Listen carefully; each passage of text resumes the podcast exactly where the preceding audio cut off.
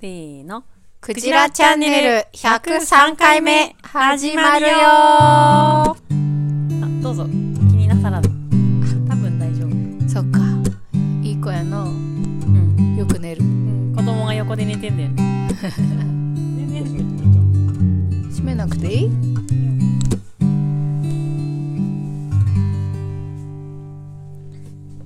クジラチャンネルは茨城県石岡市で農業や農的暮らしを中心に様々な暮らしの実験に勤しむ農場スタッフとその仲間が日々気になることをワイワイ楽しくおしゃべりする番組です。暮らしの実験室ラジオ局の頭文字を取ってクジラチャンネルとしています。MC は暮らしの実験室のスタッフのいばっちといわっちです。かおりちゃんと香りです。某スタッフ妻のゆめこ今週はこの今週も？この3人でお届けいたしますいいね、新鮮だね。緑の風とともにお届けいたしますはい。はいはい。じゃ風緑ですよ。うん。すごくはい今。そうですね。ううんん。子供の日も終わり緑の風が吹きすさんで吹きすさんでいますね、今日ね。結構な風が強いですね。室内なんだよね、だなから春のは。晴れも今日でなんかとりあえず一段落で明日からお天気が崩れるみたいなのでお出かけなさってる方もいらっしゃるかと思いますが渋滞など気をつけてどうしたん急に安全運転で 番組終わる。はいの番組終わる？交通情報ジャティック。かなと思って今渋滞ハマってる人いるやろなーってでも明日、今今日今日でも帰る人多いんじゃない？今日は収録土曜日にしてまして、うん。うんえーっとね、ゴールデンウィーク中ちょっといろいろバタバタ子供がいたりとかして、えー撮れなかったので、土曜日にしようということで、ちょっとかおりちゃんにはね、都合つけてもらって、はい。いい。はい。はい。で、えー日曜日にもしこれを聞いていたら渋滞にはまっているだろうと。うん。クジラチャンネルを聞いてくさくさした気持ちを吹き飛ばして事故らないようにお家までお帰り。くださいはい。はい じゃあメッセージコーナーいきますね。はい。ちょっといつもとね、ちょっとトーンがまったりしてますね。出荷がないからね。あ、そうね。うんいつもね、昨日出荷が終わって。休日っぽいよね、今日ね。うんうん。えー、クジラネーム、まーさん。はい。はい。まーさんえー102回目の放送を聞いてということですが先週なかったもんねなかったね。うんうん。前回も楽しく聞かせていただきました。101回目のオープニングジングル。あのー、あれですね。僕が BGM でかけた、海辺さんの、はい。えーオープニングジングルは、爽やかな風が吹き抜けるような湿度低めの今の時期にぴったりでとても良かったです。と思ったら、前回、前回っていうのは102回目ですね。はいはい。前回はイパッチのギタージングルに戻ってましたねあ。れ？でも、にっこりマークついてるね。そうですね、ん新しい方もいいけど、聞き慣れた方も良さがあります。どっちも聞きたいので、新しい方はメッセージコーナーの BGM に採用させていただきたいと思います。すごい 株主がサはい、はい。内側の人になってますね。ー、いいですね。はい。じゃあそういうことで。はい。さて、今年この時期話題の M 君ですが、うちも例に漏れず出現の恐怖に怯えています。風呂場での目撃回数が多いのは水を求めてだと思うんですが、重要なのは侵入経路ですよね。私は M 君を目撃した時に必ずどっちに進もうとしてたのかを確認して、どこから来たのかを想像します。たまに廊下でも見かけるところを見ると、玄関ドアの隙間から入ってきているのが有力です。家のあちこちにある隙間はできる限りシリコンコーキングで塞いできたので、残す隙間はアルミサッシか玄関ぐらいです。玄関から入ってきているとしたら、正々堂々正面突破するなんともふてぶてしいやつですね。今までハッカー油やハッカー油スプレーや気肥剤、殺虫剤も試していますが、なんとなく効果が出ているかもしれないのは、家の周りをきれいにしておくということです。特に切った木を積んでおいて、置いたりすると、腐ってきて繁殖にはもってこいのいい物件になっています。嫌いなやつなのに常に気になっている存在がなんとも憎らしいです。他のラジオではこんな話題絶対に出ないですね。そうだよね。はい。今のところどうですか？まだ続くので。なるほど、ここでさっぱりさせてんだね。家の周りを。うんこのね、どっちいいから入ってきたかを向いて、うん。まーさんちもきっとさ薪とか置いてるよね薪ストーブ使ってるかな？ちょっと待って、今全員3人が全員違うこと言いましたね。いやどうなんだろう。なんかさっぱりさせてるんですねって言って、僕は入ってきた方向の話してるんだねって言って、ゆめちゃんはなんか薪があるんだよいね。や薪薪を積んであったらどうかなって私は思って。いやさっぱりさせてて偉いな。まあでも、とかに。うん、そう、そういう意味だよね。うんああ、そっか。かおりちゃんとゆめちゃんもちょっと繋がってたんですね。バさんだよ まあでもその方向の方角のはい。方向の話もね、はいはいあそんなか視点はなかったと思って、うん。結構、うん。なんか出た瞬間にはもうさ絶対に絶対に逃してはならないみたいなモードに入ってさうんうん。あのうちは今冷凍スプレーですけど、うん。冷凍スプレーまでの最短距離をとかさ、でもその間に目を離してはならぬとかさそうね。いろんなことを考えてて、なんかそんな冷静にさ、どっちの方角に、方向に向かってたかなんて考えたことなかったんで、ちょっと次意識してみようかなとう。うんん思。いました。ね、うんコーキングでしっかりガードしてるんだね。すごいよね。ねなんか、まーさん結構嫌いって言ってたもんね。本当に苦手みたいあ、な。そうなんだ。うん。えー、まあそうだよね。うん。はいはい。玄関か。玄関？ね。どっから入ってきてるとかあんま考えてなかった。まあ、どっからでも入ってこれるから、我が家とか、農場もそうだけど。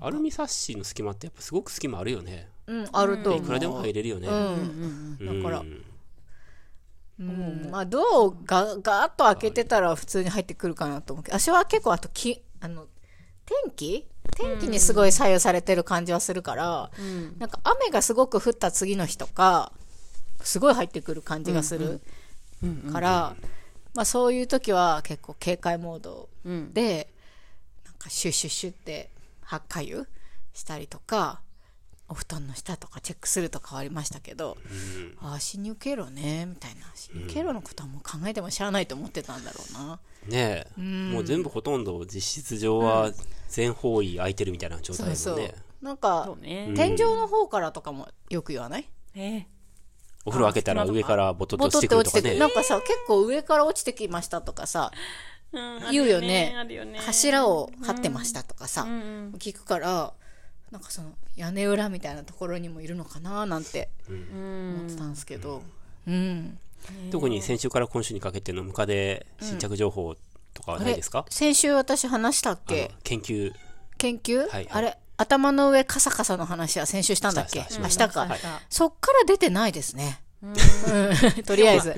明日からさ、うん。また雨っぽいあそうなの。よ。からさ。で、ちょっと警戒してる。うん。で、私はちょっと今年、蚊帳を導入したいなと思っていて、うん。なんかやっぱ寝るときに、なんか安心して眠りたい。安心して寝たいよね。うん。で、子供をね、二人も、ん。まあね、まだいるし、寝てるし、自分が妊婦だったり、夏に赤ちゃんが生まれたりする中で、やっぱり睡眠の質を上げたいっていう気持ちもありまして、なんか、下に、下がついてる蚊帳っていうのがやっぱあるらしいじゃないですか。うんうん。底がついてる。で、蚊帳で調べると、まあ、そのいわゆる普通の顔を避ける蚊帳と、なんかムカデも、ムカデとかクモとか、そういう這う虫用の虫にも対応しますみたいなのが文句になってる蚊帳も結構売ってたんですよ。うーん。何が、メッシュが違うの？あ、底がついてる。あそこがついてる。はい。だから、あ、やっぱり需要があるからそういうね、その商品になってるんだなと思って、えーちょっと検討はしてるんですけど、うん。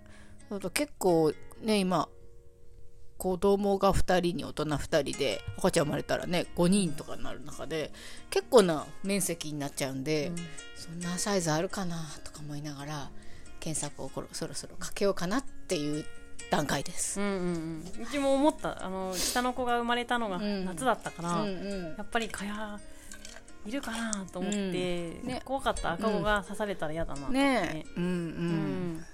ね で船田家とかはさあれだよね、あの二人だけ蚊帳の中で。二人って？どの二え人ー、と子供？子供とお母さん。あ、そうなんだ。その男二人は、うん。文字通り蚊帳の外に。出ているらしいよなんで？いやサイズ的に多分。うん。ん。大きくないんやね。そうそうそうそう、うんうんうんまあねあのトトロとかに出てくるよううん。ね。なさ、大きい天井からね、吊るしてるようなやつとか。うんうんまああ、もちろんムカデ避けられるのは必須なんですけど、結構ね、夏は、真夏は蚊もね、あの睡眠を妨げてくるじゃないですか、ファーンって蚊取り線香焚いてますけど、それでもやっぱりねどんどんどんどんやってきて、で網戸を開けてね寝てるんで網網戸はまあ閉めてますけど網戸の状態で寝てるからどっからでも入ってくるじゃないですか、で蚊取り線香も結構焚きまくってるとなんかゲホゲホって感じじゃない、うんだからあ蚊帳あるといいかもしれんって今。蚊帳がめっちゃ急浮上。っはい。ていう今週ですね、私の新着、じゃあちょっとメッセージ見せてもらっていいですか、ちょっと今、ふと、あ、そうか、BGM かけなくちゃと思って。あそっか、はい。はい。僕の携帯を BGM で使っちゃってるんで。はい。えーっと、次の段落へ。ですね。はい。はい。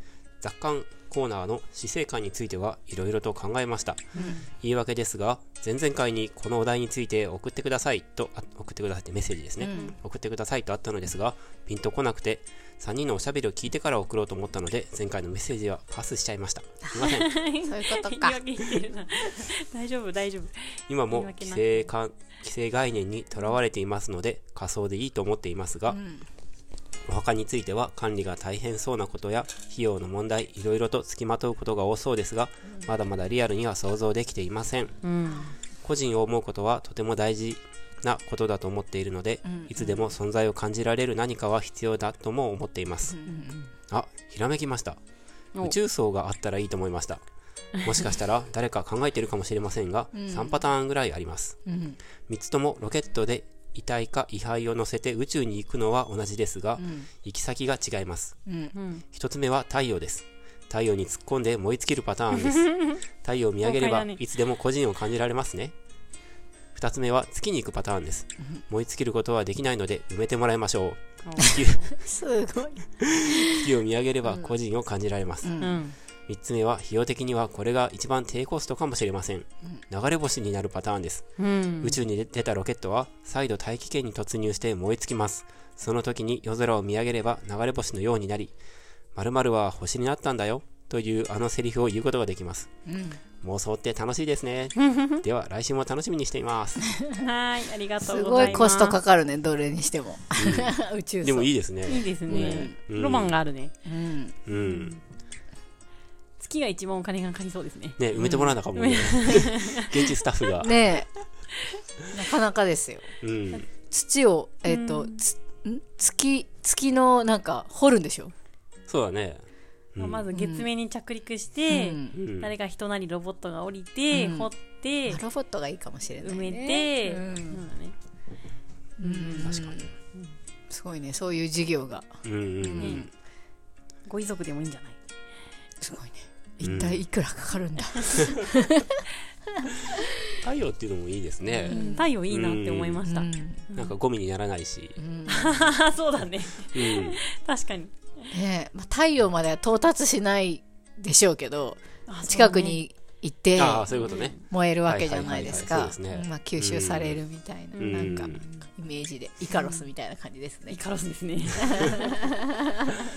うん。ああいいね。太陽もいいね、うん。ね月もねロマンがあっていいけどね。そうですね。うん。夜に思うにはね、うん。え中層ってあるのかな？もう考えてる人いるのかな？ねあるかもね。うん。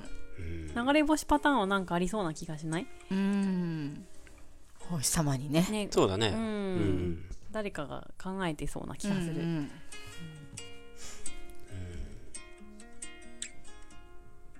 まったりと。この BGM いいね。ねそうですね。いややっぱりじゃあそうねいや地球やったらどこがいいかなと思ったんですよね。うんうん。地球の例えば砂漠とかうん。ジャングルとうかん。なんか海とかだったら漠然と海じゃないですか。うん。うん。うんでもその他はそのかおりちゃんが言ったみたいにまあ地面ですけどうん。多分それ日本の自分の身近な地域の地面じゃないですか、うん。うん全然関係ないところとかだとなんかちょっと嫌ですよね。うん。ゆかりがないところ？そうそうそおー。自分の好きなちょっと行ってみたかったとことかううんうんうん。ありなのかな？ヒマラヤとか。マチュピチュとか。マチュピチュだ。マチュピチュ遺跡だねそれ。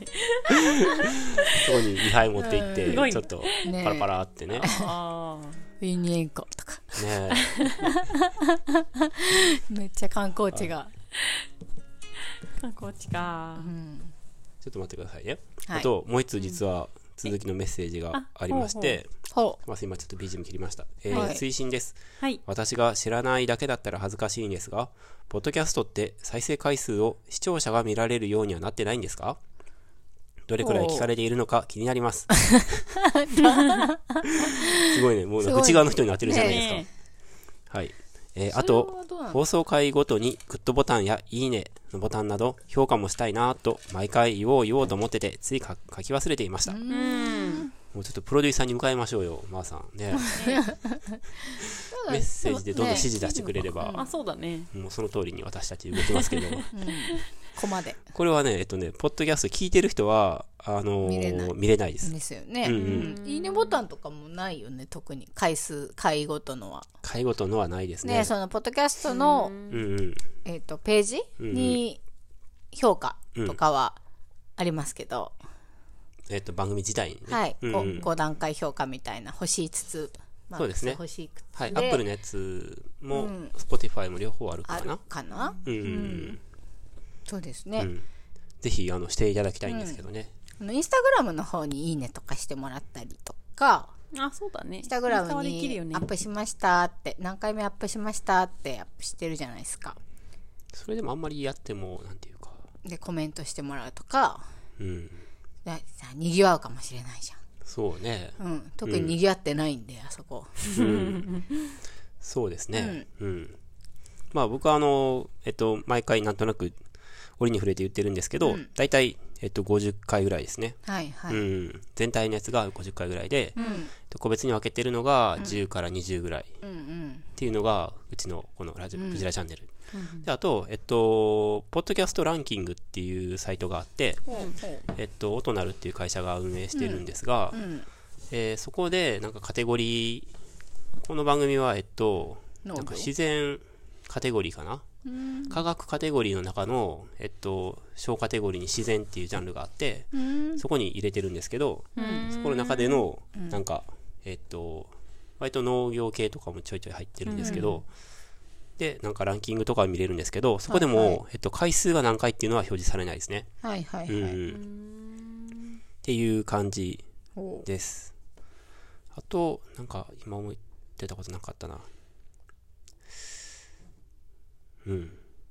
放送回ごとにグッドボタン。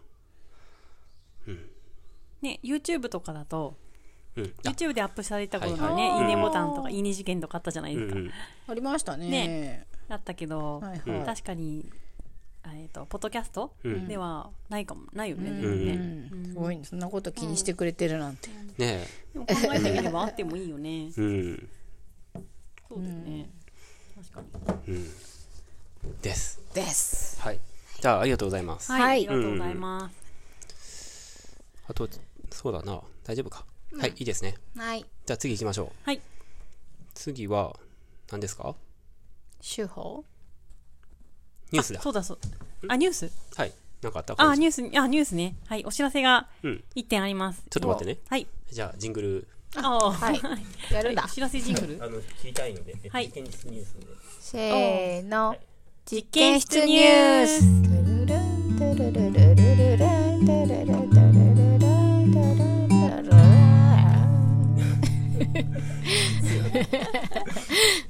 これ特にないのよ。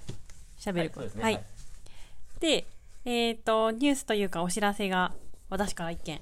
はいはい。5月13日、もう1週間後ですね。来週？うん、来週13日だから土曜日にまた暮らしのじ手仕手仕事。事シリーズ5月やります。はい。えっと、内容は4月30日ににややろうとしたことと同じで、えーもしそら豆があれば豆板醤作り、うんなければ、えー野草茶作り、うんと、えー種まきうん。で枝豆とかトウモロコシをうんうん巻いて、夏に食べようとはいうん。いうことですね、はいどれもねなんか地味ではありますが地味に楽しいうんうん。はい。で、ちょっと自分用にお茶、この間摘んでみたんですけど、今乾かしてて、うんえっ、と、柿の葉、柿同士、なんだっけ、よもぎ。うんうんうん。はい。秋同士って何？柿同士って、野草だね。うんそう、野草、その辺に咲いて、ちょっと可愛い葉っぱの、こうーん。う、なんていうのかな。こう、お花みたいな形の葉っぱしてる。知らないわ。うん。柿同士。紫色のちっちゃい花が。そうそう咲いて、うん。結構美味しいらしいんだよね。えー、乾かして？うん乾かした後にちょっと蒸してう、んうんでまた乾かしてうん。お茶になる。手込んでますねそうですね、うん。うん、よもぎも同じかな。ちょっと蒸しますね。うんお茶って蒸すもんね。なんか蒸しますよね、うん。よくわか,、うん、なんで？わかんないですわね。かんない蒸して揉むよね。うん。らしいよね。なんか出るのかな？ジュワーって。ね。う。え、うん。ん、どうせまた煮出すんだからいいじゃんって思ったりするんだけど、うん。成分がなんかこうケミストリーするのかな？ね。えねえ。うん。乾かし乾かすって凝縮と、まあ、あとは腐敗とかのうん予防じゃないですか、うんうんえ乾かしたのに蒸すの？みたいなさそう。感じ思うよね。じゃない？思う思う。最初に蒸すんじゃなくて？うんと最初にちょっと乾かして乾かしてか。その後蒸して、うん。あその後刻んで、うん。蒸して、うん。また乾かして、うん。保存、なんでなんでって感じしない、うんうんする、うん、私はそこちょっと疑問、でうん、そこはダメなのかな？なんかえっ、とね毒ダミとか私蒸してないですね。毒ダミ茶作った時。うん乾かしてうん。刻んでいりました。もうさらに乾かしたかったから、うんうんううん。ん。それでも別にできてたんですけど、ううん。んまあ、お茶っていうかまあ乾燥毒ダミみたいな感じなんですけど、うんでもそうじゃないんですね、う。うん。ん、でもねなんかぶっちゃけ何でもいいような気がしてる、うん。うんうん。多分ただ乾かしただけでも十分お茶になると思うし、うん。きっとその蒸すっていう工程に何か意味があるんでしょうね、ちょっと調べてみます。なんか美味しさが増し増しするのかしら。ねそれはそうなんじゃないですか？ねそういう。のもあるかもね、うん。来週までにね。うん。来週までに解明しておきます、うん。はい、で、空舞になる可能性もあると。ね、なるのかな？ちょっとわあ、かんない。そっちは、あ見てみないと。望みが、望みというか、見通し的には。見通し的にちょっとそら豆次第。わかんない。じゃあお茶になる可能性が、がお茶は絶対にできる。割と高い。はい、できる。はいはい。うんはいはい。まあ何やっても楽しいいい季節なので、うんっていうと身も蓋もないけど、そう楽しい季節ですよ。来てみんなで一緒になんか作業しようっていう感じです。そうですね。と思ってもいいんですか？はい。うんうん。手仕事なんで、うんうん。はい天気がねいいといいですね。うん。そうですね、うんうんもうね4月30日も雨天で中止になってるんです、はいはい、でその前の手仕事の開拓地でよもぎ摘みもうん。雨天で中止になってあて、そっか、はい。ちょっと雨天雨天で。はい。はい。それぞれね参加したい方がいらっしゃったんですけど、うん。うんはい残念なんで、うん。次は3度目の正直ということ。明日からちょっとね天気が崩れますけど、うん。13日までには回復してくれると信じて。そうですね。はい、そうですね、うん。はい。雨天でイベントが雨天ってね。ちょっと待って。雨天雨天って何？効果音。ちょっと不意打ちでしたよ、今の。雨天ないってことで。あ雨天雨天あ雨ね天ね。うん。雨天ってなんかあれかと思った転んだ効果音かと思ったそういうこと雨天と、うん、楽はい、しかった、今はい、ありがとうございます。はい。やったー弁当を打つっていう言葉があるんだ、イベント打つって、あれ、なんか言うよね。うん。なんか業界語語っぽいね。ね。広告売ったりとかするよね。わあなんかやだ。ゾウはい。で、翌週はあれですよね。ゆめちゃんフェスもやりますし。あそうか。えもうえそんなそんな？もうすぐじゃん。やべ。え2週間ですまだね。何も考えてないわ。やばいやばい、はい。うん、ちょっとと。また来週、はい。来週ぐらいまでにうんうん。なんかレシピ本見たりやっちゃんに野菜聞いたりとかして、食べたいもののイメージを、鼻を膨らませながら、うんイメージも膨らませて、やっていこうかと。ちょっと本当にね、クジラさんにも来ていただきたいですよ。ねまたちょっとイベントまで時間あるし、メッセージ後でいっかって思ってる人いるでしょ。メッセージして。そうね。そわそわしちゃうから。そうだね。ね特にゆめちゃんご飯は限定だしね。そうよ、ん限定と言いつつ上大体食べれると思うから、ちょっと遠慮せずに。うん。全く。ね。子供も食べれるメニューになるのかな？ああの辛いものはそんな控えようと思ってるので、うん。うんあの例えば辛いも辛くしたいしたら美味しいなって思うものは別で、あの唐辛子添えたりとかタバスコ添えるとかなんかちょっと工夫をして子供も食べれるようにはしたいと思ってます。おおー。まあ子供いるからね農場にいっぱい。うんうんうんうん。うん。はい、誰でも OK。うん、なんかスペアリブ使おうと思ってますよそういえば。あ、そうですね。農場のスペアリブはあんまり出荷しないので、スペアリブは結構あるので、スペアリブ食べたいんじゃない？みんな。スペアリブの1800円ランチっていう収録もしましたしね。ね2、3回そうですねぐらい前に。はい。うん。うん。ね。今週のランチは1800円の。エバさんに頑張った後、鶏肉をちょっと調達してもらえれば、はい。チキンビリヤニっぽいものも挑戦したいなとは思ってますね。前言ったけど。はいはい。はい。わかりました。こほれほれ。れ調達コンサルタントの、わ私が、はい。はい。調達していきます。うん。お願いいたします。ね、15人はね楽しみだわ。15人来てくれないと、ちょっとイベントが、うん。ペイしないんで。雨天。あ、15なの？雨天ですよ。はい、そうなんですよ。はい。あ、こん宣伝しなくちゃ。そうなんですよ。はい。私もするわ。でもこれ今宣伝、これはしてるんですけど、ほら、クジラさんの、ね。50人聞いてるんだよね。50人が来てくれればねそう、だね。50人聞いてるんだよね。確かに。私に会いに来てよ。そうですよね。もう動けなくなっちゃうよ。100回、100回以上もだってレシピについて散々喋ってきた、このゆめちゃんのレシピを。食べれる。さ、ね Facebook にも絶好の機さ会じゃないですかそうだ。よインスタグラムにも,、にもさ、シェアしたんだけどさ、コメントくれる人は、あー、行きたい、でも行けないって人はさ、ばっかりなんよ。あー、予定がとかさあ、りがたいよそう。そういうコメントをしてくださる方もありがたいけど、なんかなんか来れない人ばっかりコメントをくださって、来れる人、おいおい、あれなんか面白い現象ですよね。ねえ。うんうんうん。コメントついてるって思ってさ、あ、ねもしかして参加者かなって思ってたら、あ、違った、みたいな。うんありがたいです嬉しいけどねよ。。ね、嬉しいけどね。また、またぜひやってくださいっていうふうにね、言ってくださるなんて、めっちゃありがたいですけど。でもなんか、あれみたいな。で、あともうちょっとかしこまってさ、なんか次の機会はぜひ、そしてなんかご正解をお祈りしてますみたいなコメントとかもたまにあるじゃないですか。ありますね。次の機会はないんだよ。思うよね。うんどうだろうね。嬉しいよ、言ってるみたいなね。ねえ、嬉しいけどさ、ご正解に乗ってくれるのも嬉しいよ。でも、あなたに来てほしいって思うよね。で、はい。はい。まあきっとね、はい。コメントうっかりせずにはいられないほど行きたかったんじゃない？そうですそうだね。ありがたい。いい人やな、かおりちゃん。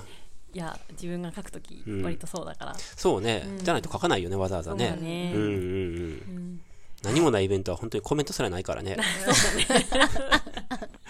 それが今の状況に近いねクジラチ。ャンネルのでさ、シェアしたやつにはコメント入ってないよね。入ってない入ってないあ、。そうなんだ。ねそっか。メッセージはちょっと来てたかな。うん。うん。はい。ということで、はい。私の心がすさまないようにみんな来てほしい。来週か、再来週か。自分の名。前がついたフェス全然来なかったら超辛いよ。何なんて思う。確私なんなんだろうって何なんだろうみたいな。大丈夫。ゆめちゃんはゆめちゃんやね。ねねうんうんなるほどね。確かになるほどね。じゃあ次行きましはい。ょう。はい、行きましょう。やりしゅはい。よろしゅうです。はい。せーの。やり抜き手法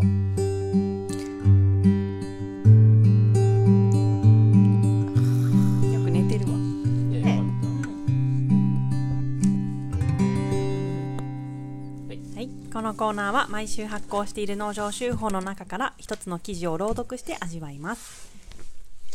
なんかね、んいっぱい記事はあるんですけど、それぞれに面白みはあるんですけど、なんかここで読むっていうもう話題にしちゃったこととかね。時にあたってね、ちょっ今日のと、話とか、そうだね。みんちゃんの話とかあ、そうだね、みんちゃんの話も。してしたねしてしまったので、うん。で、えー今週の暮らしの実験室というハディさんが書いているコーナーがいいねとうん。いうことになったんですよね。うんうん。はい、どこからいきますか？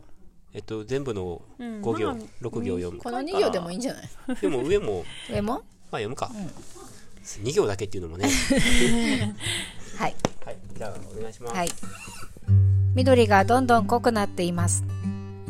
春の花が盛りを過ぎ、初夏の花が咲き始めています。今週は前半に来場者が多くて賑やかでした。コロナの5類以降前にして、どんどん人の流れが戻ってきている印象です。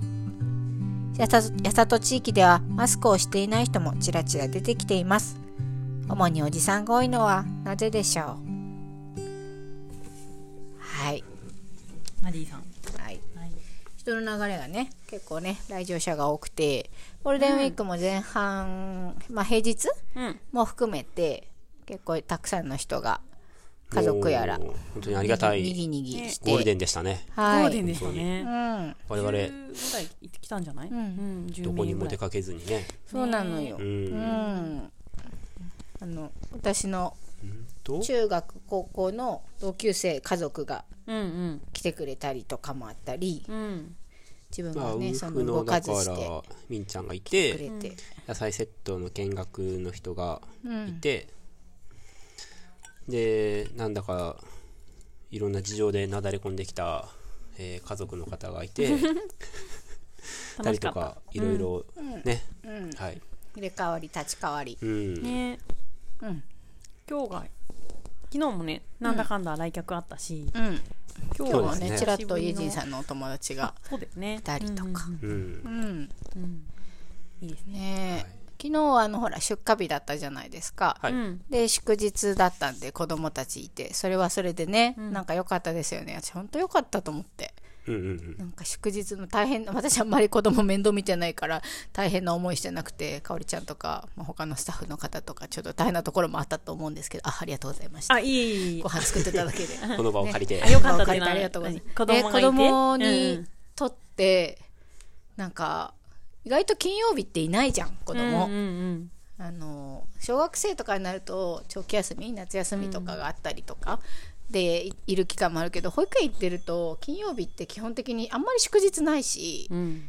なんかいないじゃん。うんないね。で年末とかちょっとあるけどなんかもう年末は年末感が強くて、うん。なんか普通の出荷日じゃないじゃない、んで結構普通の出荷日うん。で気候が良くてっていう時に子供がいるってあ年に何回あるんだろうなって昨日思って、あんまないよね。ほとんどそうないよね。意外とないじゃない、うん。で朝もさなんか収収穫にさ子供たち全員さ、うん。行ってさできることをそれぞれやって、大きい子たちは大根とかさかぶとか引っこ抜いたりとかして、小さい子たちは畑でわしゃわしゃしててさ、うんうん。納屋に帰ってきてもさ大きい子たちは大根洗ったりとかさ、うん。少し労働力になって、うん。でなんかすごい誇らしげじゃないですか。うん。でちっちゃい子はねあのあのかおりちゃんのところの末の子とかは、調整した葉っぱに埋もれて、うん。葉っぱ遊びしたりとかっていうのであかけがえないって思いながら、うんうん幸せな気持ちになりました私。ね。うんうん。うんなったなった。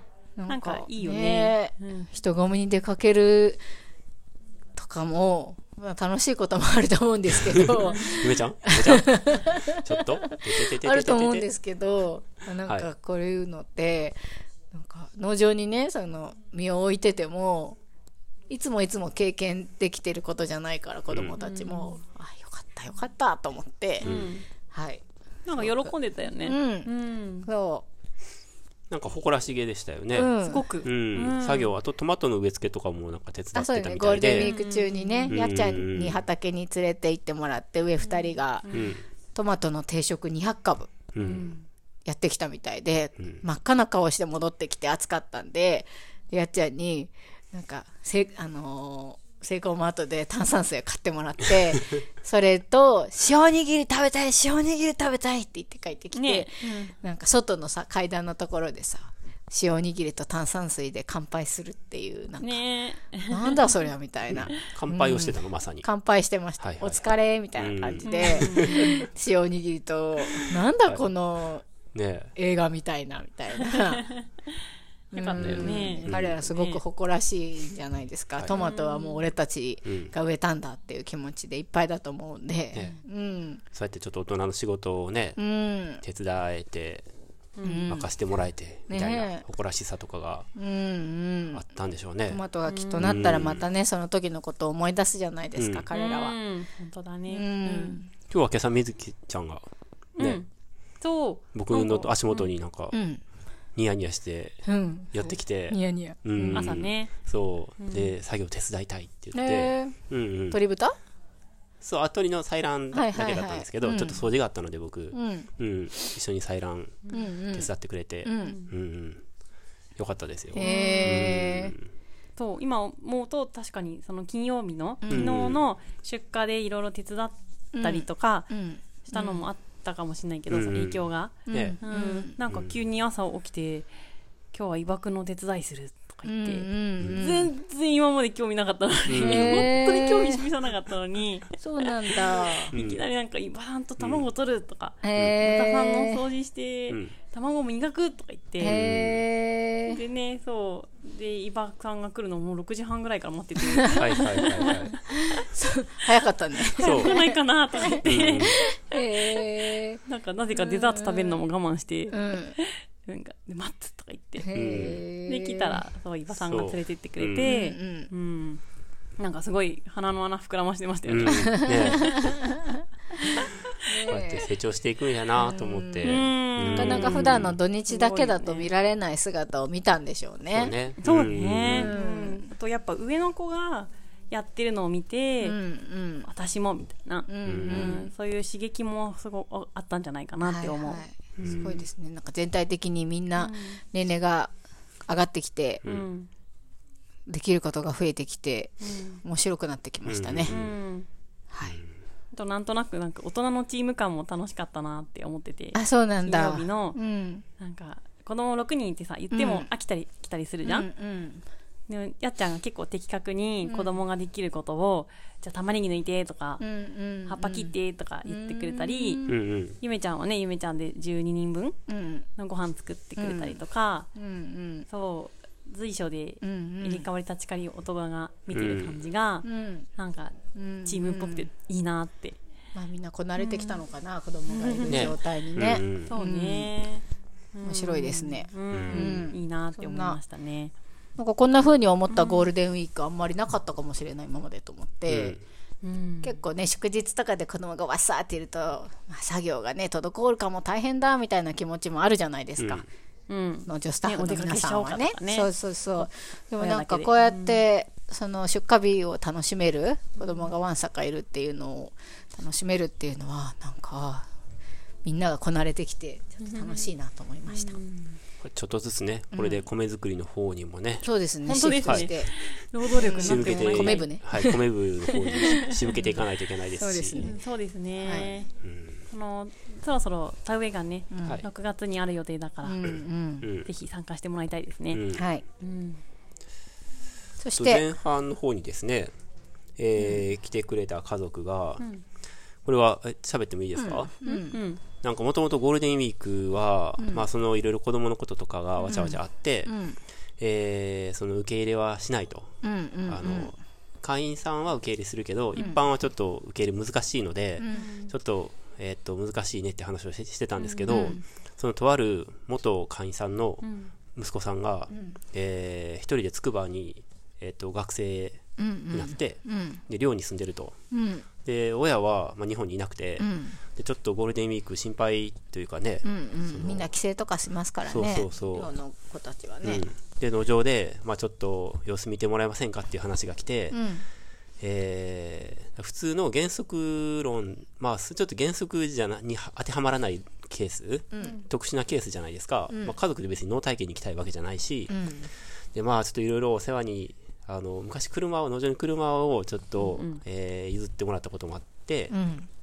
まあいろいろお世話になってるしね。そう、うん。で子供がちょっと困ってるんやったら子供が困ってるって親が困ってるんやったら、まあいいんじゃないみたいな、ん。1週間っていう予定だったんですよ最初、うん。うん子供だけでね。子供だけが。子供一人でね。が、でも子供の一人の方はその文面からはそんなに別にその農業したいっていう強い意志があるわけではない感じ、うんまあまあそうだと思うんですよ。中学生になったばっかりらしくって、うん。で、うん、まあでもそれまあだったらえっと原則はちょっと難しいけどまあそういう事情事情だったらまあいいかもねっていうふうに今話し合ってますみたいな、えーちょっともうちょっと相談させてくださいって返事でメールしたんですよ。でそしたらえっとその別のその親まあその親と連絡取ってたんですけど、その親の親の方が、うん。えっと友人の家族が、うん。えーうちの息子を連れて、んだったら行ってもいいですか？って来て、うんあれ？みたいな。そう。それで、増えた。ちょっと待ってくれみたいな。話がちょっと変わってきたみたいな感じになって、で、でも、その、5月の1日と2日で、だったらどうですか？って平日ですねつまり、うん。そうなんですよ、うん。でもゴールデンウィークってかなりそのバクッとしてるじゃないですか、その前の4月の 29? 9うんが祝日の土曜日だったんですよね。から一般的にゴールから5月の、えー7日、まあ明日です土ね、日含めて。の、まあ、10日間ぐらいをゴールデンウィークっていう今日あの講義にはね、競技にはその3日の水曜日から345の祝日の67の5日がまあ競技のゴールデンウィークじゃないですか、うん、1には一体何なんだそう。俺たち定義作ってなかったみたいな、1には別にゴールデンウィークかどうかの定義作ってなかった。ってうんうん。気づいて、ん。で結局はまあその、えー受け入れるすすることになって、断るその、えー原則がないからゴールデンウィーク決めてなかったから。で来て、えーそしたらまあ楽しそうにすごく子供たちも遊んでたし、その親御さんもすごく農場のに馴染んで、えー体験し体験というかね、過ごしてくれてすごく良かったんですけど、なんかそういう農場のスタッフの間では結構ミーティングで、このケース受け入れるかどうかっていうのを結構真剣にうんうん。話して、ん。まあ、やっぱ原則っていうのと、その特殊例っていうのをどう考えるかっていうのを結構面白いなって僕は結構そういうの好きなんですけど、いそうなんだ。え どどういうのが？やなんかすごい特特殊特殊ケ特殊ケースについて考えるのが、うん。うんうんうん。で、ハディさんとかは結構原則派だったじゃないですか、へえで僕も基本原則派なんですよ、はいはいはい、うんうん。でうん、やっぱ原則ってやっぱすごく大事っていうか原則をなくしたら、もう何でもありの世界になっちゃうじゃないですか、どうしてこの人は OK でこの人は受け入れしてもらえないのみたいなね、うんうんうん。話になってくる可能性もあるしね、そう。ですよね。うん。うん。でも例えば元会員とかっていうのは別に定義ないんですよ僕たちの中でね、うん。うん。でも元会員だしなとかなんかあるじゃないですか、関 情がね関係性とかそうそうでね昔その車でお世話になったとかさ、えー子供がこういう事情でとか、そしたらまあその原則は原則であった上でだけど、えっと、こういう事情だったので今回は受け入れしたっていうことを一応文面に残せるじゃないですか、特殊ケースだったっていう事情を、あの付して、うん。だからその特殊ケースを全て原則にのっとって、特殊ケースも全て NG にするっていうのはあのちょっとやりすぎかなって僕は思うんですけど、だからだからすごく揺れるんですけどその特殊ケースの特殊さによってね、でも原則って自分たちがやっぱこの寄って立つというか、いろいろ話し合って決めたルールが原則じゃないですか、その今の体験費の話とかも結構時間かけて話してるんですけどなんかそういうのを全てなんか吹っ飛んじゃったら、自分たちがやっぱ困るのでまあ原則大事にしたいなと思ってるんですけど、結構揺れるよね。そうですね、ううん。んあと5人いるから5人それぞれいろんなか揺れ方をするのよ。意外とみんなね 意見がなあったり。そうなんですよ。そうそうすごくいろんな揺れ方をそれぞれうん。なんか違うから、ねえ。なんかうん。こんな感じなんかすそうごいよねねでも。面白い揺れ方をちゃんとみんな意見が言えて偉いなってさそのいつも思ってるまあ、バターでね30分議論もできるんで、まあ、30分どころか1時間ぐらい議論できますよ。バターは基本調味料か嗜好品かっていうやつでね、ねそうそうそう。あの経費で買うか買わないかってね。そうそうそう。私費で買うかどうか、ねあただの油なのか。ね。ね。ね。えオリーブオイルはいいのに。オリーブオイルだって相当なんかさ、相当やん。なんかオリーブオイルが良くてバターがダメな理由をみんな的確に述べられるかって言ったら結構難しくない？ねでも要するにどのくらいの5人のうちどのくらいの人が、あ嘘嘘。全員がこだわらないか、うん。だこだわらなければ議論にならないんだけど、うん。えー、とそれから全員のこだわりが一致すれば議論にならないんだけど、うん。誰か一人が、えーこだわる点があると、うん。そこでこう議論が発生する、そうね、うん。だよね。なんか、ごま油とかさ、なんか自分で買ってくださいとか言われたらもうなんか大変だよね、今更。うんでもイエジンとかごま油好きやからさ。そうだか絶対反対するよね。私もうチヂミ作れないじゃんって言い出すよ。まあチャプチェ作れないじゃん。ごま油がやり玉に上がることはまあないと思うけど、でもさ、そのごま油とさ、オリーブオイルとさ、うん。あのバターのさ違いは何なんですか？みたいな感じやん、ね。うん路上案ってさ、特に本当に何もなければ本当に混沌としてるから、やっぱ一個一個そのルールをちゃんとこう定着させていくっていうか、みんなで話して決めてね。うん。っていうのはまあ大事ですよね。うん。民主主義ですね、これがね。本当にねしてますよね、うん。うん。という、はい。それでマスクの話したいんでしたっけ？マスクの話ちらっとしておきます？あ、おじさんがね。マスクをねしてない人もねでも出てきましたよね。もうあさってにはさほら5類になる、うん。月曜日からゴールデンウィークから、明けから、ん。ということになっていましてまあ世の中がなんかそういうムードになってきてあと気温上がってきたしね、うん。あ苦しいじゃん。う私もなんか意識的意識して、まあ、ちょっとスーパーとかちょっとコンビニとかっていうのは別にもういいかみたいな感じで外して入ったりとかもしたりして、でもやっぱ逆病院とかはさやっぱ出してくださいっていうのはあるし、まあこれからは感染状況とかを見ながらなのかな。あとは自分の体調ね。うん。でやっぱりセーブするとかね、うんあるんだろうなって思いますけど。おじさん多いって思ってた？ハディさんはそう言ってますけど。いや、うん僕はなんかみんなしてるって感じ。ああそう、うん。ほうほうほう、うん。私は若いお兄さん外してる感じした、うんなんかハディさん曰く、女性の方があしてるよね。空気読むから周り見たり。あと女性はねあとね結構ね化化粧とか。粧とか化粧とかねなんかそういうのであるよね。あんじゃないって思ったよ、うんそれもあるよね、うん。マスクの安心感ってあるなとは思った、僕。うん。この3年で。ね。え、うん。うん。楽だしね、うん。うん。ね女性はマスクでちょっとね仮面武道会してますよね、うん。ね仮面武道会だね、ね。まあ、心理的な、なんか、安全性がある気がしますね。まあうん。そうですね、まあ、とにかく子供とかはね小学生中学生とかどんどん高校生とかどんどん外していってほしいなって、そのためにやっぱ大人もね外していくのいいんじゃないって思ってますが。ね。夏になったら多分、とりあえず一無旦みんな外理ってなるよすよね。ううん。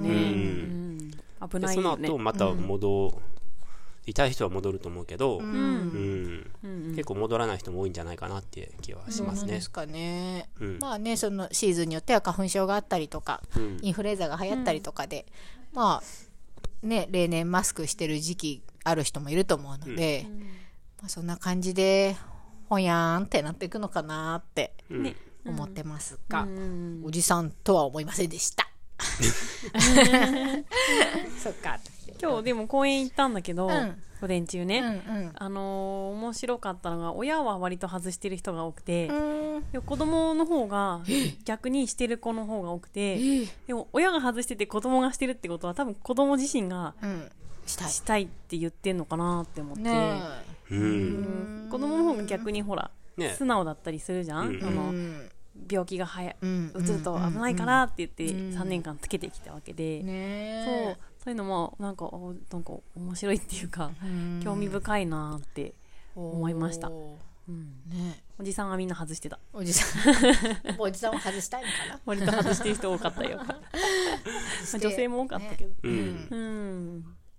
ですねよね。息苦しいよねやっぱちょっとねもう。ん。う、うん。気温的にもうん。まあね。布がここにかぶさってるから結構もう車の中とかさ車の中でもしてる人いるじゃん。ですごいなって思うんだよね。ね。運転しててもさ、すれ違う人とかで車の中でさ一人でさ一人とかさえいないるよねたまに。いいるるよね。結構いたよ。で結構不思議でさ、うん。俺は一体何のためにしてるんだろうって、へーだからもう仮面武道会としか考えられないじゃない、うん。うんだからか。だから誰かとね一緒に便乗してたとかだったらまだわかるんですけどうんうんうん一、人で乗ってるってことはもう仮面やなと思ってう。んうん大体車に乗ったらバーってすぐ外してたから、ね。ピークの時とかでもうん。苦しいじゃないですか、ううん。ん。だからなんかねうん。ほうと思ってうん。仮面仮面としてのマスクっていうのもねここ3年ぐらいで。だいぶね、はい。でうん、定着したよね。はい。うん。またね5類になったら変わるかしら。どうですかね。ね。うん。はいということでございます。はい。はい、はい、じゃあ、行きましょうかトイレトイレ行ってくるわ、あい。ってらっしゃい。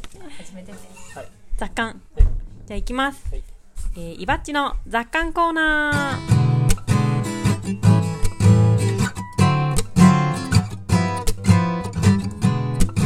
今日音量控えめです。ありがとう。泣いたりして。ね。大丈夫、うん、最低起きないから。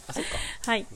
はい、このコーナーは有機農業歴19年の伊庭さんの考えがどれだけ傾いているのかを楽しむコーナーです。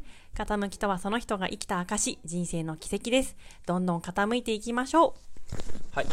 今週はですね、あの、先週、死生観の話を、ね、はいみんなで、うんえーしたんですけど、えーまあ、死ぬ、まあ、主にその死ぬう。うん。前というか、まあね、死んだ後の話というか、うん、死んだ。残された人の話とかも結構したうん、ですけど、結果的には、えーそれの、えー今度は続きじゃない、続きっていうわけでもないんですけど、はい。えー生まれる話をほをしてはどうかと思いまして、おーいいですね。はい。はい。で、まあ僕はべ別にあの、産むことはないので、えーこれから産む予定の姫子さんに、うん。をはじめとして、えー命を、新たなね、命を生み出すあたりの話を したらいいんじゃないかなって。ほうほう、産むはい話、はいはい。ゆめちゃんはね、なんかちょっと話面白い話をしてたんですよ。あ、そうなんだ。ううん。ん。なになになんかお腹が、その、ボコボコ動いたりするじゃないですか。うん。で、なんか、なん、なんて言ってたっけね。なんか動物的だなとか、なんかそういうことを言ってうて、んなん。つったっけね。うん。なんか面白いですよねあの感じ。お腹が動く感じ？なんかうん。内側からボコボコする感じとかって、うんうん。まあ最初ってそのなんか帯同って言われるものってなんかこう下腹部がコロコロするみたいな、うんうん。なんかちょっとこう、まあ、いろんなことををいろんな表現でみんなうん教えてくれますけどなんか魚がねちょっと泳いでるみたいな感じとかさそんな表現もあるんだ。あとはガスとかさ素敵だね。なんかうんお腹にガス溜まってる感じとかさうんうんうん。ちょっとポコポコみたいなうんうん。なんかちょっとあれ？おならおならなんかガス溜まってっかなとかさそういう印象を持たれる方もいらっしゃると思うんですけど最初の頃はいはいはい。本当にあーはいはいはい。5ヶ月目とか多分うん胎動を最初に感じる頃ってまだちっちゃいと思うんですけど赤ちゃんはでだんだん大きくなってくると本当に今は私妊娠8ヶ月目に入ってるんですけどおそらく推定体重が1キロは超えていて、えー全長も3 0センチから4 0センチぐらいの相当ななんかサイズ感になってきていて多分こう丸まっている状態で入ってる。で手足とかもさそうそこそこ大きいじゃないですか、だからなんか胎動もかなりダイナミックになってきてもう明らかに中に生き物がいて、動いてますって感じなんですよ。うんうんとかもまあでもいきなりそういう状態になってるわけじゃなくてそのポコポコから始まってでちょっとクニュンクニュンみたいな感じでどんどんどんどんこう進化してる感じ、なのでなんか不思議っていうよりはなんか工事みたいな。なんかこがう車とかでさなんか毎日同じ道走っててさ、工事始まったりするじゃないですか、あここ道路工事始まったなみたいな感じで。で毎日毎日そこ通ってるとちょっとずつちょっとずつ道路ができてきたりとか、あとは家建てるとかも、なんかあここ新しく家建てるんだとか思うとなんか最初はさもうなんか更地でさで、あ基礎できたとかさ骨組みできたとかさ、うん。あ壁できた屋根できたみたいな感じでさ、んうん。どんどんどんどんできていく感じ。はいはいはい。なんかああいう感じに近いっていうか、ううんん。だからいきなりバーンって家が現れるとかじゃなくて、うん。で男性とかはさあまり、まあ、もちろん一緒にね態度を感じたりとかね手当てるとかできると思いますけど、ん。お父さん的な人とかだったら。でもやっぱりその自分の体の中でなんか毎日毎日なんかちょっとずつ大きくなってくる存在感っていうのは感じれないじゃないですか、うん。でもなんか本当にそういう感じなんで、ん。なんか工事っぽいなって よく最近思ってるんですけどなるほどね。形だったところがね。そう工事っぽいって思う人、工事っぽいって表現する人は結構あまり稀。工事感ありますね工事が合ってるのかわかんないですけどいやいや、まあ別にいいんですよ。出来上がっていく感じね。そうそうそううんうんそうだよね。なんか思い思いました？妊娠中とかうん。まあでも感覚はよくわかります。うんんうんなんか勝手にみたいな感じじゃん、うんそうだねなんか自分の意思じゃない。感じうんでも、なんか、ほら、まあ、身に覚えはあるじゃん。うん。だから、なんていうか、全然私、その神秘的ってか思わなくってマ。リア様じゃないからね。そう。なんか、私は男の人を知りませんのにみたいな気分ではないんですよ。マリア様ってそんな感じ。いや、おなんかヨゼフお気の毒にみたいな。で、私はちょっと思ってたんですけど、聖書を読んだ時に。ヨゼフさんは旦那さん。マリア様の旦那さんで、うん。で、なんか、ガブリエルみたいなさ、うん。大天使がさ、現れてさ、はいはい。なんか、おあなたは神の子を宿しています、みたいなことをいきなり言われて、えーって、うん。私は男の人を知りませんのにっていう有名なシーンが多分、ちょっと正確には覚えてないんですけど、なんかそんな感じで、はいでヨゼフ、え、まだだったのに、みたいな感じじゃないですか。そういう感じじゃないですけど、もちろん。だからはい、ほら、あの、ね、もう二人も産んでるし、うんだから経験もねそういう経験もあるしなんかああこういう感じねみたいな感じでうん。またそういうルートをたどるのねっていう感じではあるんですけど、うん。なんかうんだから神秘っていうよりは、ん。また一つくなんか家を建ててるみたいな新築ね。感じで新宅が。そうそうそうそう そう別棟がみたいなはいはいはい。うん別にね。感じなんですよね。で、ポンって生まれてくるわけでなだ、ね。んかあとその動物的だなって、うん。豚のねそのお産とかも別にあの見てはないですけど伊庭さんがさなんか人工授精をしたりとかさ、はいはいあとお産がお産のさ動画をさ伊庭さんが撮ってて見たりとかさ、うんで実際に豚の赤ちゃんがたくさん生まれてっていうのを見たりとかさ、うんうん。ってる中でなんかすごく動物ってなんかなんかさらさらっとってわけじゃないけど、うん。なんか営みとしてなんか出妊娠と出産がすごくあるじゃないですか、うんうん。でもちろん少し人間の手もねあの家畜なんで入ってますけど生まれた後とかのうん。ケアとかもねでも基本的にはお産とかも自分でしててであーすごいなーとか思いながら自分はそこまでなんか独立したお産はしませんけど、うん。医療の手を借りあと周りの手を借りみたいな感じのお産ですけど、なんかそれもなんか結構動物っぽいなーって私も動物なのねって思って、あまり神秘というよりは、なんか前にゆめちゃんがちょっと別の話になっちゃうんですけど、なんかその、まあ、保育士だった時代があるじゃないですか、ゆめちゃん自身が。うんうんで、その時に、その子供の発達とかについての、まあ、教科書があるじゃないですか。うん。で、結構、その、子供の発達は結構その通りになっていくみたいなうん。ことを言ってたと、言ってたっていうか、多分教科書に書いてあって、うん。今教科書に書いてあるってことは、もう研究者が研究に研究をし尽くして、今はその、えっ、と、えー一般論というか、定着している、うん。とありようなので、うんと、ほぼ間違ってないと思うんですけど、でもそういう普通のお母さんとかは、そういう教科書もちろん読まないと思うんですよ。発達の、子供の発達の教科書とか。うんだから、その、何か、なんていうか、ハイハイして、うん。なんか立って、手がこういう風に、んなんかグーパーができるようになってとか、なんか、多分僕知らないけど、あるじゃないですか。うんうんそれが、なんかその、ちゃんと理論化されてるみたいなことを言ってたと思うんですね。はいはいはい。なんかそんな感じに近いのかなって。で、それを全然知らないと、結構、親としては、なんか、嬉しいじゃないですか。はいはい。あ 立てるようになったとか、はいはいはい。いきなり立ていきなりその新築が立つわけじゃないけど、あーうんうん。何かをした A が A がクリアしたから B の行為に移って、B ができたから C ができて C ができたから D ができて、で立つようになるとか、握れるようになるとか、なんかお箸持てるようになるとか、んなんかそういう、それはかなりもうある意味で理論化されてるというか、ね。私がその0歳児担任にしてた時とかで読んでた教科書的なものにうん。書いてあったのは、赤ちゃんの人間の赤ちゃんの、えー、と肉体的な発達っていうのは、えー、と生物の進化とすごく似ているみたいなうんうん。感じでで順序が必ずあるみたいな。うんうん。で中心から末端へとか。うんうんそういうなんか、うん。うん難しいですかね。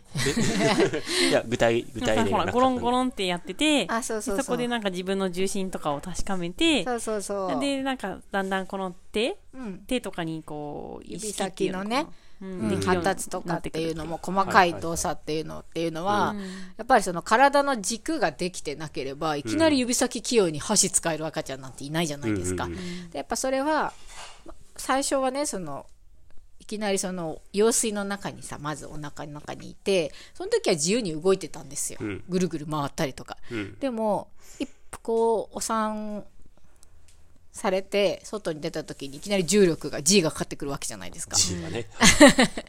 重力がかかってなんか動けねえみたいになってくるわけですよ、うん。でなんかふにゃふにゃふにゃふにゃちょっとは動くとは思うんですけど、うん。泣いたりとか。でも自分で自分の力ではまだ寝返りも打てない状態で始まってでなんかこう多分最初に寝返りっていう大きなミッションがあると思うんですけど、まあ半年前後ぐらいのイメージかな。一応その、えっと、僕が言った論旨としては、その発達を振り返りたいわけじゃなくて、うん。うん。そういうような感覚がゆめちゃんのその出産において近い、あそういう感覚になったのかなってちょっと尋ねた感じだったんですけど、そういう発かまあ達の進聞いててているなと思った。うん。そうだから、まあ、そういうの知ってたから、うん。うん、なんかどちらかっていうとそうし神秘的というよりは、うん。おお順序通りにそうそう結構まあ教み科書通りっていうか。感じ、うん、もちろんそうじゃなくてね、いろんなねトラブルがあったりとかうん。ことももちろんねあるとは思うんですけど無事にね、生まれてくるっていうことってすごく神秘ではないけど奇跡感はあるなとは思っているんですけどわ、かりますか？その感じ。ああうまいこと言った、うまいことまとめてきました不思ね議ではななんていうかねそのなんか神秘っていうと私どうしてもなんかなかったのにボンって現れるみたいな。うん。私男の人知りませんのにボンみたいな感じのイメージがあるんですけど。うんでもなんかうんすごいちゃんと段階を経てうん階段をそ一つ一つ登って子供って大きくなっていくなって。うん。それが胎児だろうと生まれてきてからだろうとなんですけど、うん。だから神秘ではないけどなんかそこでもその階段を踏み外さずにね、うんうん。ちゃんと登りきって生まれてきてくれるとか、子供が大きくなるっていうのはあの当たり前のことではないと思ってます、ねうん。うん。っていう、はい私の雑感ですね、うん。うんはい。うん。わかりますね。でもわかります。し、うん。あのーしそういうのを知識として入れておく楽しさってすごいあるなってうん。自分は思ってて、あのゆめちゃんからねその発達の本とかんうん。読んだり、あと,、えー、と生まれる前のさ赤ちゃんみたいな本あるじゃん、で写真でさ体体内のさあるね。うん。赤ちゃんがさうん。どうどう発達していくか、うん。お腹の中で。うん。でどういうことが起きてるかみたいな、読めば読むほどなんかすごい楽しくなってきて、うん。なんか科学の実験みたいな。そうそう割となんか科学っぽいね。科学っぽいよね、あとなんかすごい今、私の内臓がないがしろにされてるっていうか、あそうだよね。面白いよね。赤子と内臓がなんかせめぎ合ってせめぎ合ってて、ご飯とか食べると、うん。もうなんか押し合いへし合いみたいな感じで、ポジション争いが今激しいんですよ。うん。胃が膨らむとさそう。赤子のスペースがさってなってると思う。と、赤子もパーって伸びて。うん。そう。なんおか、腹とかはすきやすくなったりすきにくくなったりするの？うんとね、全然知らないんだそう結構、うん好きづらいかもしれないんだけど、いや、すくんですよ。なんかうん、グーみたいな、うん。ある程度ね、時間が空けば消化されてグーってなるんですけど、うん。でも、なんか、圧迫感があるんで、うん。なんか、スカスカって感じじゃないから、うん。大してなんか食べれないというか、うん。あの気持ちに任せて食べると大公開みたいうんな。ちょっとなんか、はすーってなる感じはありますね。うんなんか、とその、動画とかでね、検索してもらえるとわかるんですけど、例えば妊娠8ヶ月、胎児、よなんか内臓とかって調べると、自分のなんか腸とか胃が、もうギューって、背中の方にギューっていったりとか、お腹がある分さそう背中の方に腸内臓どこに行くのかって思うじゃん。で、胃はかなりこう、胸の方にぐーっと上がってきて、は い腸はすごい背中側に行って、うん。とかなんてすごい、な確かに、まあ、お腹は膨らんでますけど、言っても、言ってもね言ってもね、みたいな、今までの内臓は一体どこへみたいな。それは、なんか、面白いですよね。うんなんか、うん、変な感じって思いながら、うん便秘になりやすいとか便秘。便秘になりやすい。うん頻尿になるしね。そうそう。膀胱も圧迫されるから。うん。はいはいはいはい。そう、ひそうね。めっちゃ膀胱、ね膀胱を圧迫されてる感はありますねう。ん夜中にトイレとかめっちゃ行きます。う。うんん。ほら、なんかそのね、お腹の中も、なんか、ちょっと工事みたいな感じで、ううんん。行ったり、場所をね、ちょっと、引っ越しみたいな感じじゃないですか。ねえうんねえ、うん本当だでもなね。んかそれがまた生まれたらヒューって戻るわけじゃないですか。人間、まあ人間に限らずね、動物の体ってすごいなーって。でもこれも別に今に始まったことじゃなくて、もう何万年の歴史の中で、うん。あらゆる生物がそうしてるわけじゃないですか。なんか、すごいなーって思いながら、すごいよね。うん。それをさ、ミミズ？ん？あはいはい。うん。あいい。ミミズ、あ、ミミズね。ミミズ？ミミズの繁殖すごいですよね。あ、ごめん、今、かおりちゃん言おうとしたこと言って、覚えな、なんやった？先に言っといて忘れちゃうから。ミミズが気になっちゃう。水は後でいいんで、な、あ、そうです。いや、なんかね、その、それを何万年もうん。続けてきたおかげでゆめちゃんがいて、うん。今のね、今のゆめちゃんがいて、うんで、また新たな子が生まれるわけでしょ？すごいよねって、あの、連なりを思うとね。そう。でね、その生命をね、うん私、新たに生み出してるって感じなくて、なんか、今朝、すふと思ったんですけど、うなぎのタレみたいな感じ。わかんねえ。ああー、継ぎ足してるわけそうだ。そうそう。え、そうなの？なんか、別に、だって、私が、なんか、新しく生命うを、なぎはどこなの？なんか、うーとかやってさ、手をうーポンとか出してるわけじゃないうん。感じがするんですよ。うんわかりますか？っていうよりは、なんか、自分の親、おばあちゃん、おじいちゃんとか、はいはいはいバーって多分続いてきた。やつに、なんかちょっと、また別のものが入って、うなぎのタレが増えたみたいな。あそうなの？ちょっと待ってね。これあ。はよくわかんないな。本人と、知ってます？うなぎのタレのうん話。継ぎ足し継ぎ足し壺そうそう壺の中には、自分と自分の親と、まあ、おじいちゃんおばあちゃんぐらいがまあ、3代ぐらいは生きて生きてるとするじゃん、普通。まあ、4代ぐらい生きてる家もあるかもしれないし、いや、もう、もう死んでて親しかいないとか、だけど、その壺の中に、その、えっと、夢子家の人たちが、うんうんえっと、今生きてる人たちが入ってて、で、えー減っていった分は、まあ、なくな、なお亡くなりになっていくと。なんかで薄まっていくみ減ったたいな。分は新しくはいはいはい、こう、新しい命が注ぎ込まれて、新しい。この夢子ファミリーの壺のうなぎのタレの中は常に、そんなイメージだなとまあ、カモの長命みたいな感じなわけだ。だ。から、そうななんか、こうポンポンポンみたいな感じで、私のね、うん。なんか、お腹からポンポンポンって新しいのが、うん。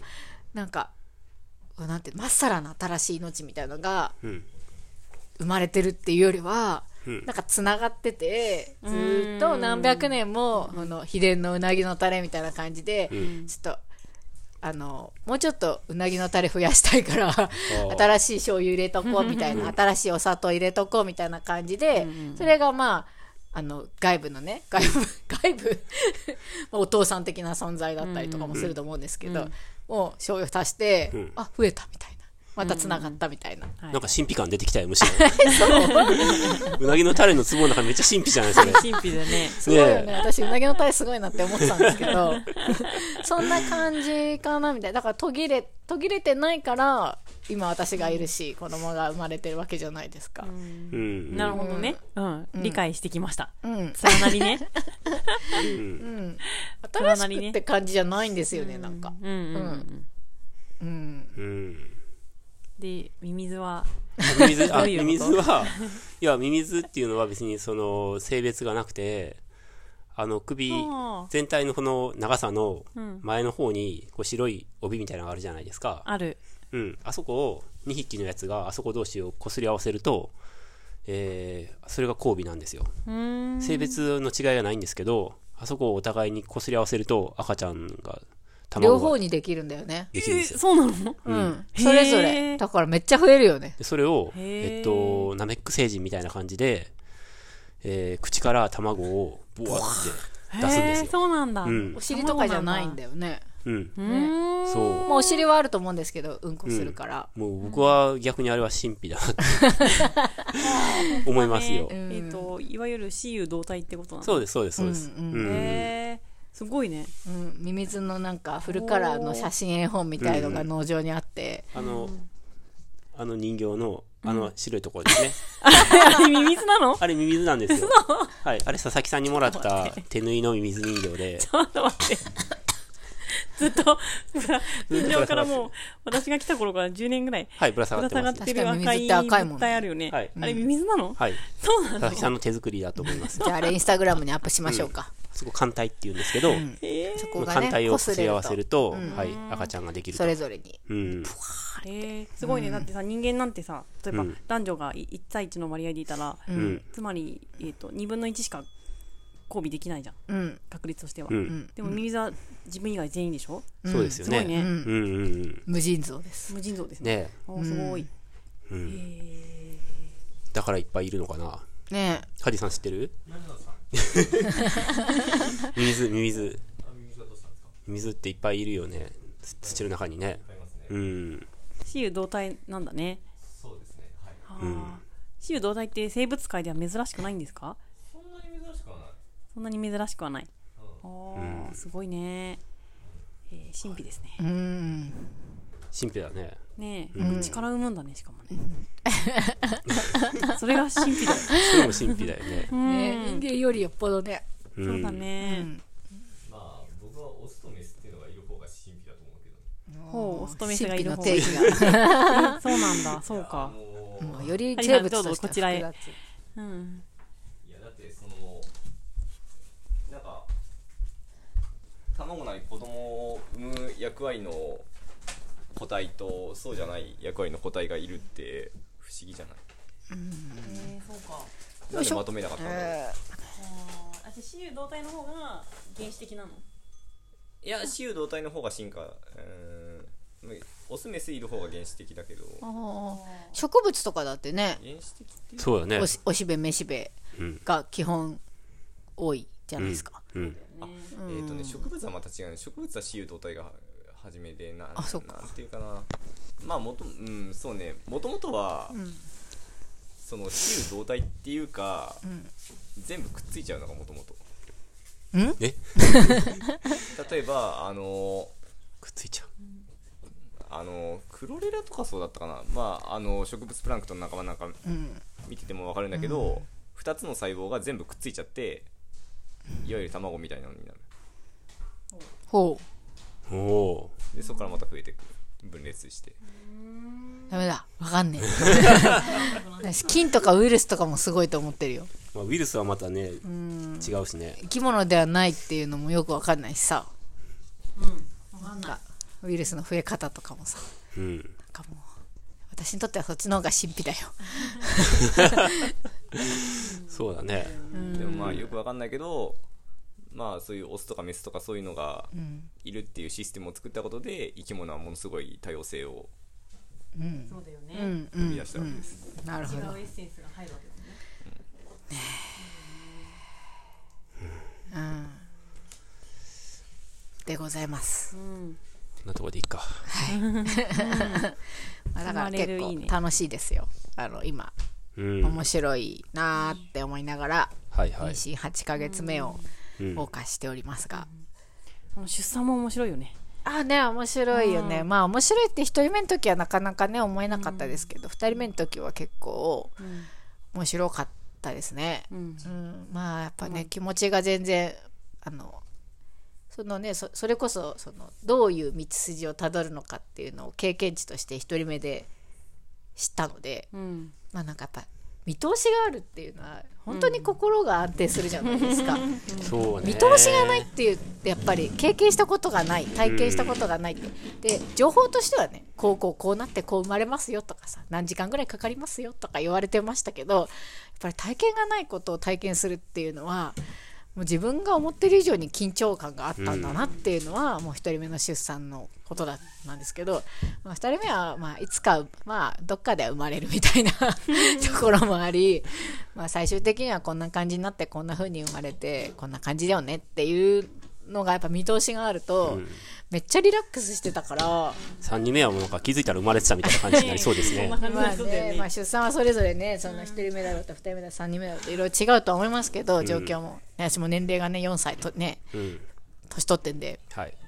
まあなんかもしかして違うことがあるかなと思いますけど、なんかやっぱりじっくりとその出産を時間をなんか味わうみたいなことがやっぱ2人目の時にできた感じはしたので3人目の時もまあちょっとそういうの味わいながら埋めたらいいなって思ってますけどね、こう降りてくる感じとかもよくわかるうんわかるわかりました？2人目の時とかって、あなんか降りてきた降りてきたみたいな陣痛がねこう進んでいくともう1人目の時は痛い！なんなん？もうああ！痛い！早く押して！みたいな感じじゃないですか、でもなんか2人目だとこうグーグーグーグーグーグーって痛みながらもグーグーグーグーグーグーって降りてくる感じとかもね、味わえたりするなーって思ったり、あああそうだ。あとねもう一個思ったことがあって、うんうんうんなんかちょっとあの前に対談してた人になんかマラソンの話岩さん振られてたじゃなはいいですか、はいはい。散々。はい。マラソンすることになりました僕が。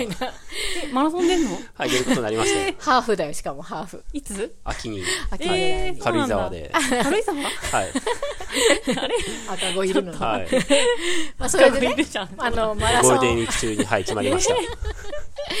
頑張ります。ね気になる。来るんで。じゃあまたちょっとお父さん頑張っ次回聞かせてください、はいで、まあ、そのマラソンの話はいいんですけど、私マラソンってめっちゃ辛いじゃないですか、うん。まあ、長距離走って、ん。でもなんであんなにする人がいるのかっていうのは、まあ、それきっと理由があると思うんですけど私もちょっとちょっとだけマラソンやったことがあって筑波根マラソンっていうのに出たことがあって5キロなんですけどねで高校中学校の時もマラソン大会結構積極的に出てたタイプなんですよ。そうなんだ、はい、で、嫌いじゃないんですよ。まあ嫌いじゃないんだ。言ってもね3キロとか5キロとかそういうレベルなんですけど、へで何がうん。そんなにちょっとこういいかなって思ってるかっていうとちょっと気持ちよくなってきません？走ってると。えランナーズないです。か的な？ありますよそうありますよ。そうそうある,、はいあるじゃないですか。うん多分なんかホルモンホルモンなのかな？なんかわかんないんですけど、うん。なんか多分脳内麻薬出てると思うんですよ。はいでもちろん辛いんですよ。なんかはあ辛いみたいになってくるんですけどちょっとそこを超えてくると気持ちよくなってくるじゃないですか、うんうん。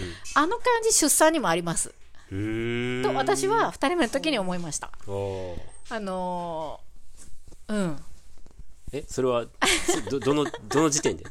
いやあの陣痛の波があるじゃないですか,、何分間隔みたいな感じで、で呼吸をこうちょっと整えてふーって息見逃しをするっていうのは、あのご覧になったことあると思うんですけど、それがこうちょうどよくちょうどよく自分の中でこう波に乗れてる感じになってきてあのサーフィンみたいな感じでこう、バーって陣痛波来たら呼吸でこう乗り越えるみたいな感じなのを、はいはいはい。うまくうまくその自分と調和できるようになってくるとなんかその波が来たぞっていう時になんかちょっとこうブワーって気持ちよくなってくるみたいな感じはあったなってそれとマラソンがちょっとリンクしたんですよこの間マラソンの話してる時に。うん、うんって思って、うん、なんかちょっと快楽物質みたいの出てる気がしますね。はいはいはいはいはい。もう一人目の時はそんなことはね、もうとてもとても思えてなかったんですけど、はい。うんうん。そう。マラソンああなるほどマラソン出ますよね、多分。ははい。まああの流れだとちょっとうん。出ないわけにいかない。え、どういうこと？出ない。あ、違う違う違う、その脳内物質。ああそれね。はいはいそうでもですはい、多分そういうことでは。出場するかと思って。はい。出場もしますけど。はい、はい。出ますよね。うん。多分で出てるんですよね、皆さん、あれ。はいそうだと思いますよ。うん。はい。ははいっていうか、うんうん。気持ちいいみたいな。はい。まあひたすら辛い時もありますけどね。まあね、うんもう肉体的にはもうすごいきついんだけどなんかちょっとこうんうんうん。うこ快楽みたいな。うんうんはいはい、はい。うんマラソンね、うん。はいはい、マラソンとはまあちょっとよくわかん私はわからないけど、波乗りはよくわかる、すごくそんな感じ陣痛の波乗りみたいな、うんううん。んあるよね、あこの波この波来た来た来たよっしゃーふーって降りて。ふーって休憩して。そうそう。そうであ来た来た来た来た来た来たっていうのがちょっとなんかね楽しくなってくるみたいな楽しくなってくるよねううんであの確実に進んでるじゃないですか、うんうんうんうんお産に、はいはいはいっていうのもなんかあの興奮精神的なこう高高ぶりと、ん肉体的なこう研ぎ澄まされていく感と、うん。うん研ぎ澄ほまされる。ほうん。ホルモンとみたいので、なんかこう、うん、感じですね、ん。だからそこそそうそうねなんか経験できない波乗りなんで、うん。そうですね。そうだよね。うん。ちょっと。うんうんうん。マラソンもさ、もしかしたら波乗りもさちょっとこう、えーそのそう研ぎ澄まされていってより動物的にうん。なっていくというか、うん。そうだね。頭で考えたりしないじゃ、うんん。そういうところが、あのそうだね。うん。似てるのかもね。で、うん。アドレナリンが出るのかもね、うん。ううん。んそうですうね楽しみになってきましたね。ね 私が。楽しみ。まあ、もうすぐっちゃもうすぐですね。ね。もうあとねそろ3ヶ月は切って。うん。ね80何日みたいな感じでしたね。はい。後期に入った。入りましたね。ううん。ん楽しいです。はい。ぜはい元気な赤ちゃんを無事にはい産んでいただくことをお祈りしています。いいとごと一言だね。そうなんだよ。そうなんだよ。男性はすごく一言感があって。うん。まあ。でもうね、そうですね。でもまあしょうがないよね。しょうがない。うんしょうがない。一言だからね。まあね。うん。頑張るわ。私が産んだ時も夫が「お疲れ様でした」って言って残業後の OL じゃねえんだよって思いました。まあね何もできないからね男性だね。しょうねがないね、それはね。それはそれではい。かわいそうだな。次行きますか？はい。もう終わりますか？どっちでもいいですよ。うちでもいいですか？まあ、せっかくだから。うん。あ、せっかくだからやりますか？はい。はい。はいせーの野菜ソムリエゆめこの あれが食べたい。昨日だね。あそうですね。今日は土曜日なんで、昨日のご飯についてちょっぴりお話ししたいと思います。昨日はね子供の日の金曜日の出荷日っていうことで子供わんさかいたうん。出荷日ランチだったのでまあ珍しいじゃないですか、うん。で何作ろうかなと思ったりしながらえっ、と子供の日といえばお子様ランチみたいな話をちょっとしててでもお子様ランチって検索するとマジ野菜入ってないなと思って ビビりました。わお って感じで。王様ランチってなんかケチャップ、グリーンピースが入ってるケチャップライスに、うん、ハンバーグとスパゲティとオムレエビフライと、うんなんかウインナーと、みたいな。あとプリプリンもプレートに乗ってるそうゼリーとか、マジ野菜入ってないなと思って、びっくりして。まあまあまあまあって思いながら、でも、あ、ひき肉をね、伊庭さん肉臭だったんで、ひき肉はあるよって言ってくれたんで、あ、ハンバーグ的なものはあり、あり中のありかなと思ってたんですよ。ただ人数がね、12人、子供入れて12人とかだったんで、はいはい。そんなね、たくさんひき肉使うのもなーって思ったところに、スコッチエッグっていうのがちょっと降りてきて、あのー農場の台所に超ちびたまがいっぱい並んでて、はい。なんかうずらとちびたまの間ぐらいの小ささだったので、あすごくちょうどいいと思ってそれをうん。ゆで卵にして、えー、とひき肉のねハンバーグの種を作りまして、うん。くるっと丸めてあのスコッチエッグにしました、うんでスコッチエッグってパン粉をつけて揚げてるじゃないですか基本的に。でも私パン粉つけて揚げるの大っ嫌いで めんどくさいじゃないですか。揚げ物もめんどくさいのでもうこれはオーブンで焼こうと思ってオーブンで焼きました。普通にできましたね、うんうん。オーブンで焼いても。うん、ほらヘルシーだし、うん、そうだね。うん。よかった。いいなと思って、なんかちょっとなんか肉がさ割れてさ中の卵がカクパクとか見えてたりとかしてさいろんなのが個人差があって楽しかったので、あのーひき肉作ったと思うので、伊庭さん。でね、はい買われる方もいらっしゃると思うんで、で卵もね、買ってる方もいらっしゃると思うんで、もしよければスコッチエッグ揚げるのめんどくさいなって思ってやってない方もたくさんいらっしゃると思うんですけど、オーブンでもできるんで、ぜひやってみてほしいなと思ってうんうん。紹介しました。なんかひき肉の節約にも使えるそうそうそうう。そう。うんうん。えっ、とね、まあ、ちびたま、超ちびたまの周りにひき肉ををかかぶせたんで、うん測ったんですよ。ちゃんと測ってやってみようと思って、ひき肉と玉ねぎをを炒めたやつのうん肉種で、えっ、と、65g でしたね。うんうん。とそんなもんで 70g 弱でできるので、うん多分ハンバーグ普通に作ったらもっとね 150g とか。最低でも使いますよね、うんうん。なのでうんいいんじゃないと思ってうん。はいおすすめでございね、ます、そうですね。はい、うん。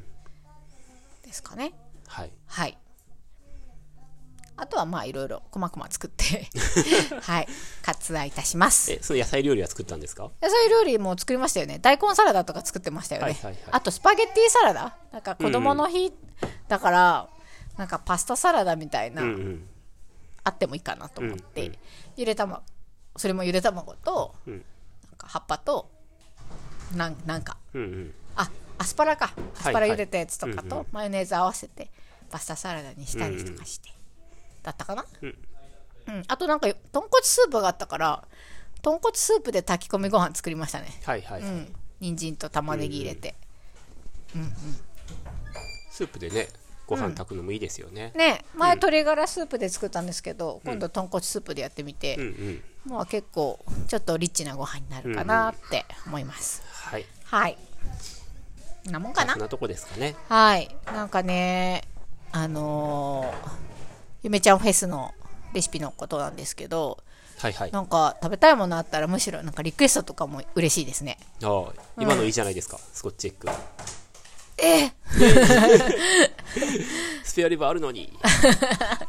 まあね。ほら肉っぽいメインっぽいの2個ぐらいあってもいいじゃないですか。まあね。でも、昨日の時点で14個作ったんですけど、うん。そんなに大変じゃなかった。うんうんからありかも。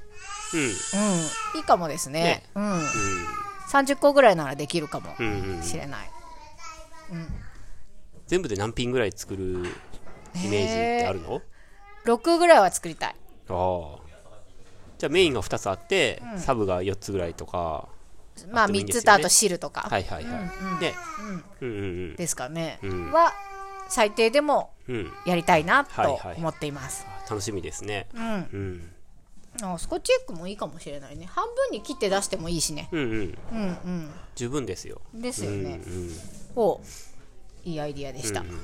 はい、はい。あとはねちょっとやっちゃんに野菜？どんな野菜が出るかを聞きながら、うん。レシピをちょっとこねこねしていきたいなと、うんうん。もうあと2週間ぐらいか。そうですよ。あっという間だわ、うんうん。うんのんびりもしてられないので、うん皆さんものんびりしてないでちゃんとメッセージして参加表明を、はいねよろしくお願いいたします。はい。こちらチャンネルではお便り大募集しております。Spotify ポッドキャストの概要欄にリンクがありますので、そこちらからどしどしお便りをお待ちしております。はいはい。100、次は4回目4回目。よろしくお願いいたします。はいはい。じゃあありがとうございましたはい。ではまた来週。せーの。